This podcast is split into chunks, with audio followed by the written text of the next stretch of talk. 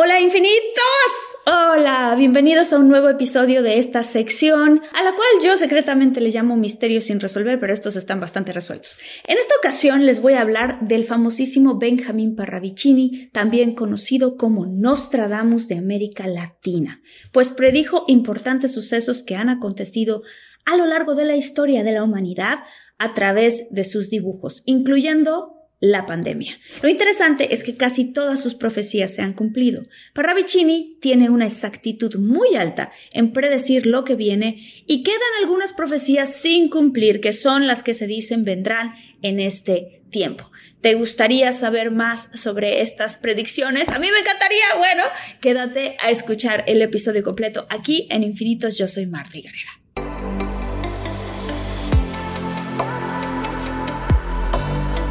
Despierta, imagina, expande tu conciencia, vive a tu máximo potencial, siente infinitos.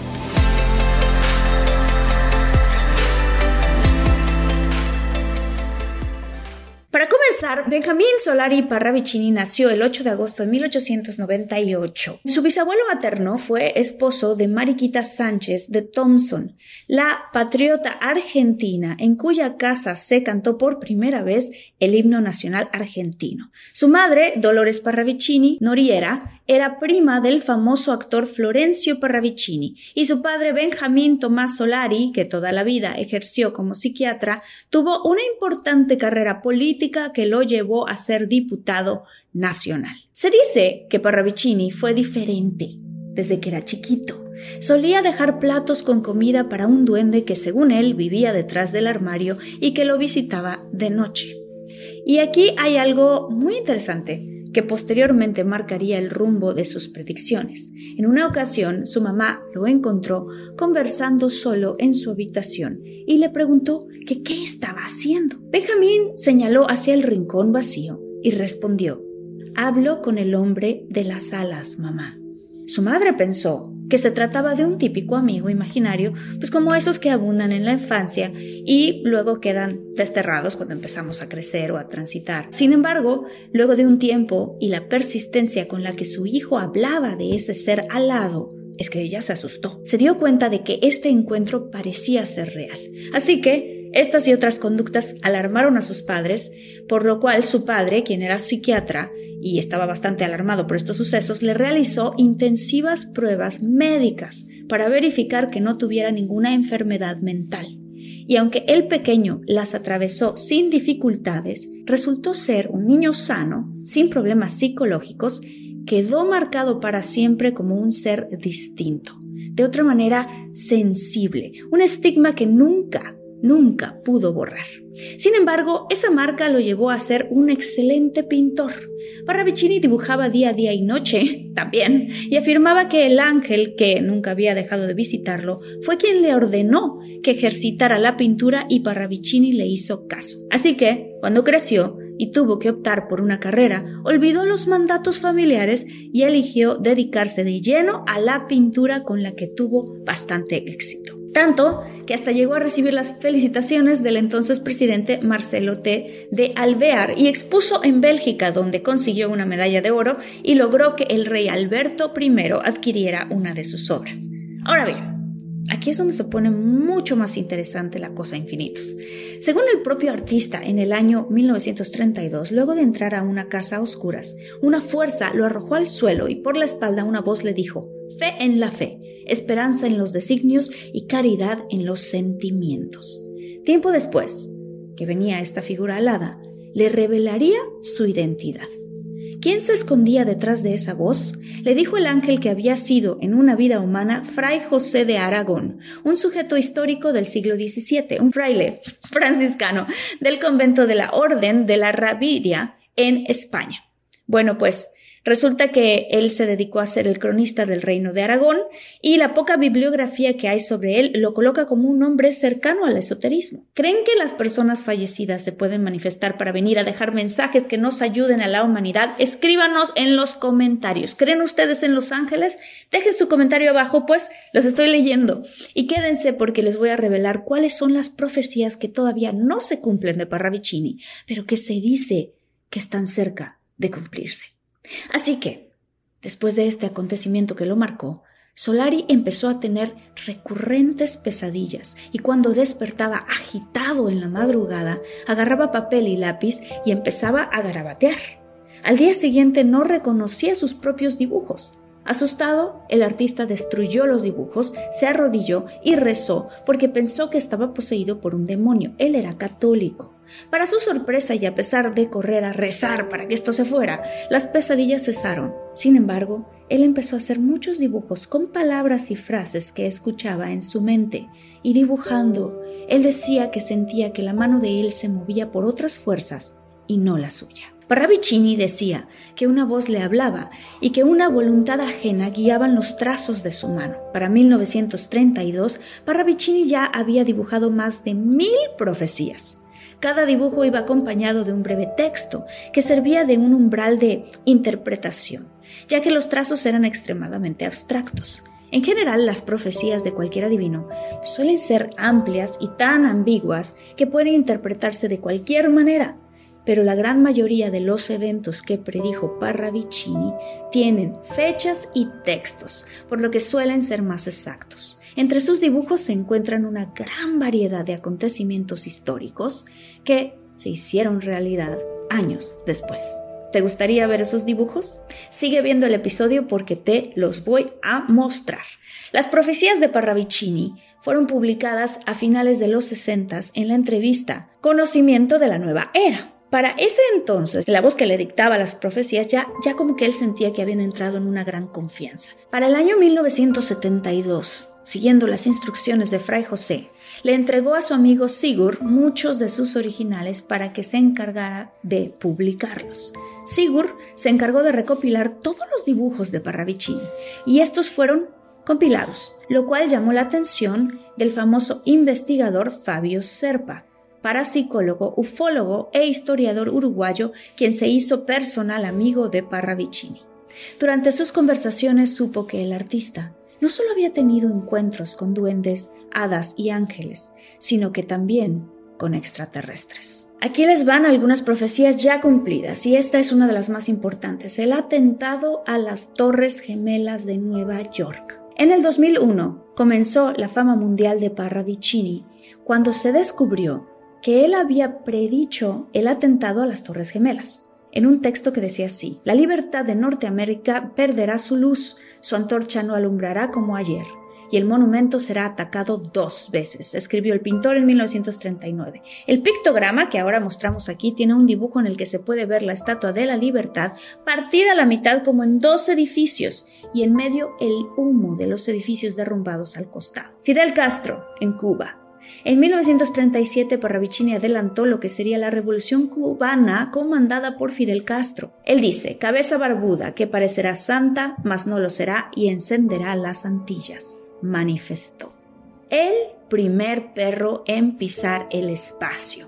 En cuanto a la exploración de los cielos, el artista también predijo con varios años de anticipación que el ser humano conquistaría el espacio hombres voladores en la era del 60 al 70, vaticinó en 1938. Ese mismo año acertó que Laika, la perra espacial soviética, se convertiría en el primer ser vivo terrestre en orbitar nuestro planeta. El Khan será el primer volador, redactó Parravicini. Parravicini también profetizó la pandemia. El dibujo en 1935 muestra la cabeza de un hombre con una apariencia oriental en el rostro se simula una máscara de oxígeno y en la cabeza tiene algo que parecería como un virus. Y escribió, resfrío de cabeza y garganta será el principio de la gran peste.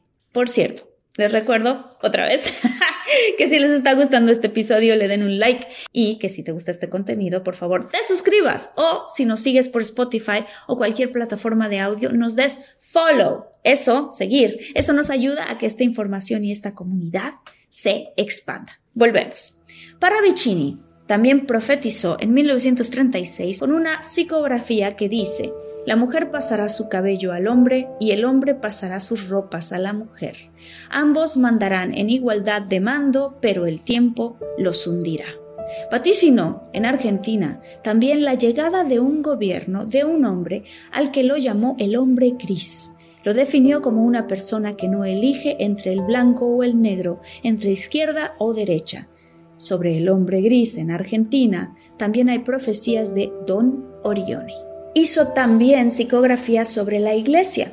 Hay una en la que dice, el papado tendrá nuevas normas. Lo malo de ayer dejará de serlo. La misa será protestante sin serlo. Los protestantes serán católicos sin serlo. El Papa se alejará del Vaticano y llegará a América en tanto que la humanidad caerá. Esto de que el Papa llegará a América, muchos lo ven como la elección del el Papa Francisco, que es de América. En la siguiente profecía todos creen ver al Papa Francisco. Nueva era llega, dice. Mundo en disfraz, máscara perenne. La Iglesia entregará su otorgamiento a la renunciación del papado y el nuevo será joven de ideas.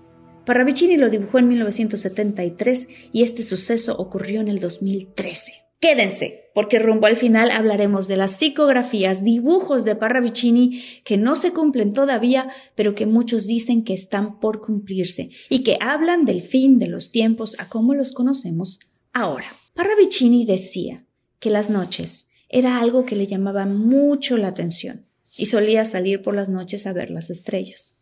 Por sugerencia de su ángel es que Parravicini siguió pintando, muy a pesar de que pareciera que sus dibujos no le hacían mucho sentido. En los dibujos lo interesante también es que escribe las cosas, lo cual lo hace todavía más certero. Entre otras profecías cumplidas se encuentran la Guerra Fría, la bomba atómica en Hiroshima y Nagasaki, la Segunda Guerra Mundial y algunos especulan que también la reciente pandemia del 2020. Podríamos quizás hacer muchísimas suposiciones sobre su conexión con algún guía espiritual, con ángeles o arcángeles e incluso con extraterrestres.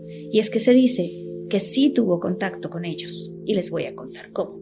Fabio Serpa, el famoso investigador de fenómenos ovnis y amigo ya personal del artista, relató en su libro Benjamin Solari Parravicini, El Nostradamus de América, cómo una nave extraterrestre había raptado al pintor mientras se encontraba sentado en un banco de la avenida 9 de Julio, en pleno centro de la ciudad de Buenos Aires. Parravicini afirmó que una madrugada se cruzó con dos hombres altos, rubios y de ojos celestes, casi blancos, que estaban vestidos con atuendos muy extraños y que le hablaron en un idioma incomprensible. Quince días más tarde del encuentro con los misteriosos personajes, Parravicini había terminado de cenar en un restaurante del centro y agarró la avenida 9 de julio para volver a su casa.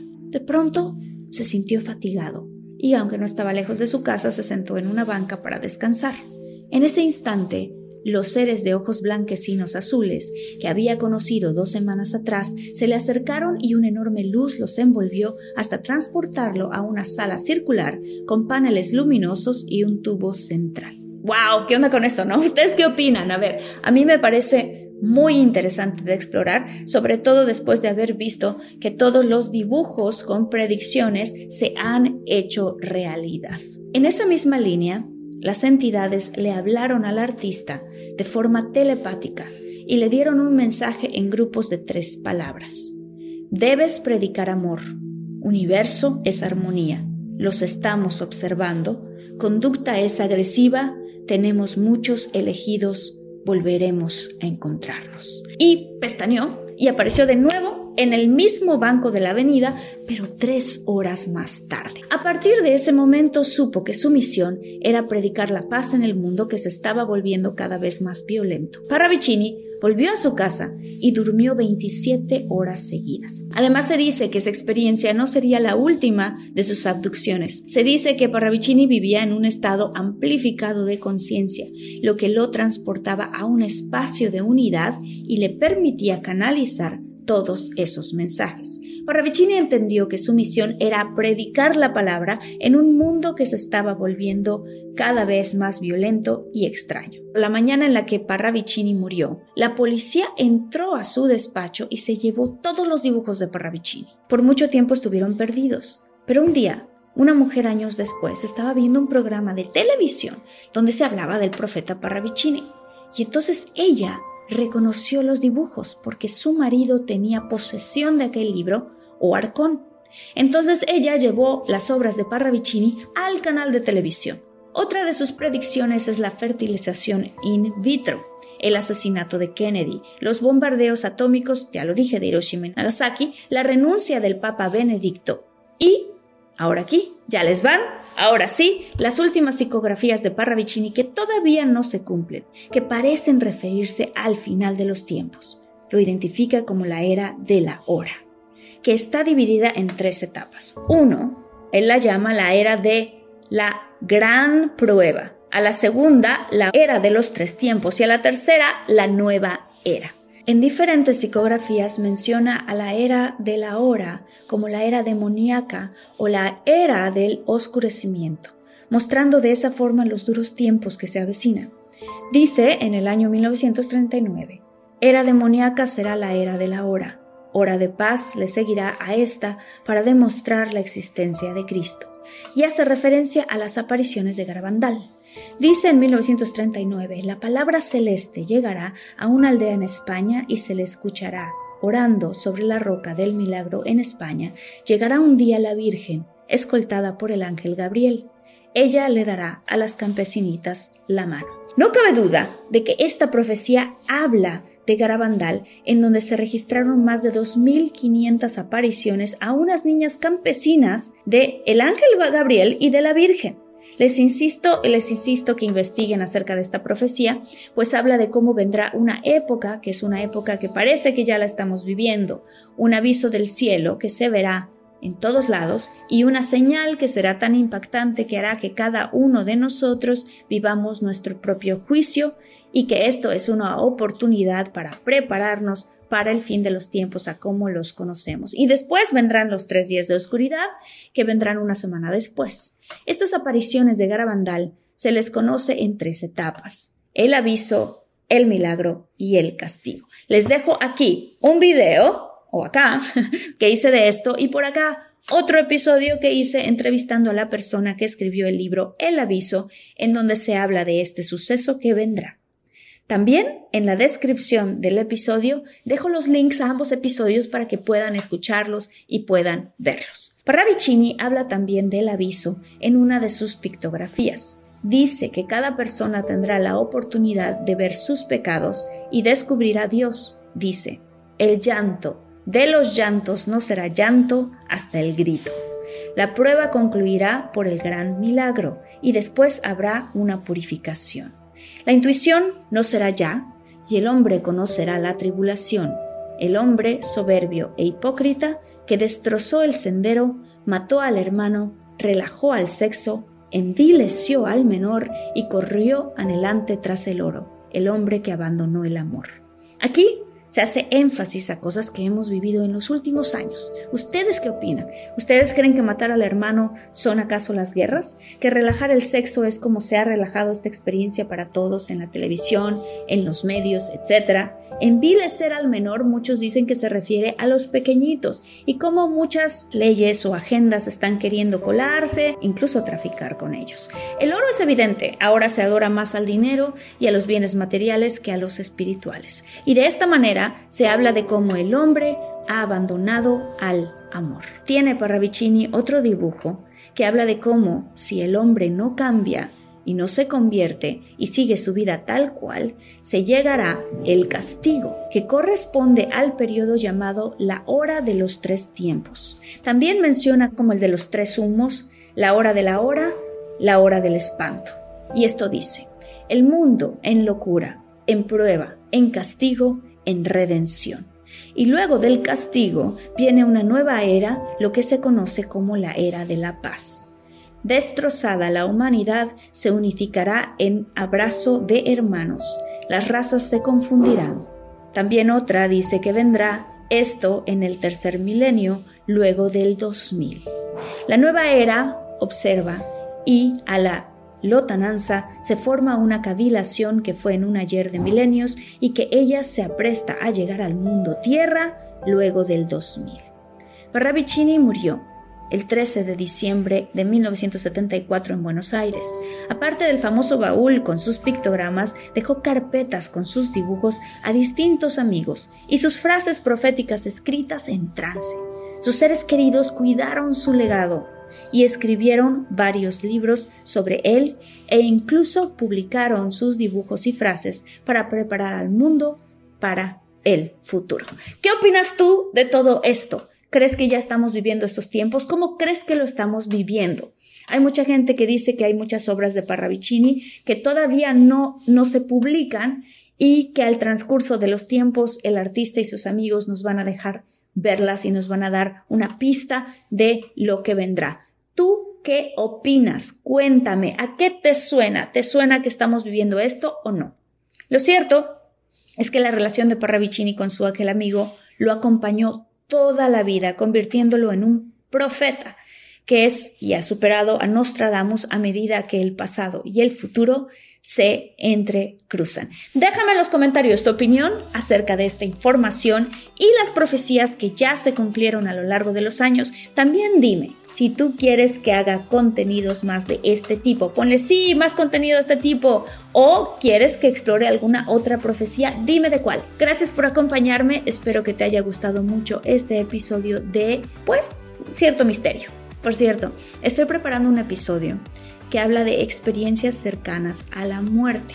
Es decir, si tú tienes algún testimonio o el testimonio de alguien en donde te detectaron, declararon muerto por algunos segundos, pero regresaste a la vida o estuviste en coma o tuviste una experiencia astral en donde se te reveló información y quieres contar lo que viste, escríbenos a infinitosmarta.gmail.com y ponle de título Experiencia cercana a la muerte para que seas parte de este episodio que vamos a crear con todos ustedes. Les mando un abrazo muy grande, infinitos. Nos vemos en el próximo episodio. Los quiero mucho. Bye.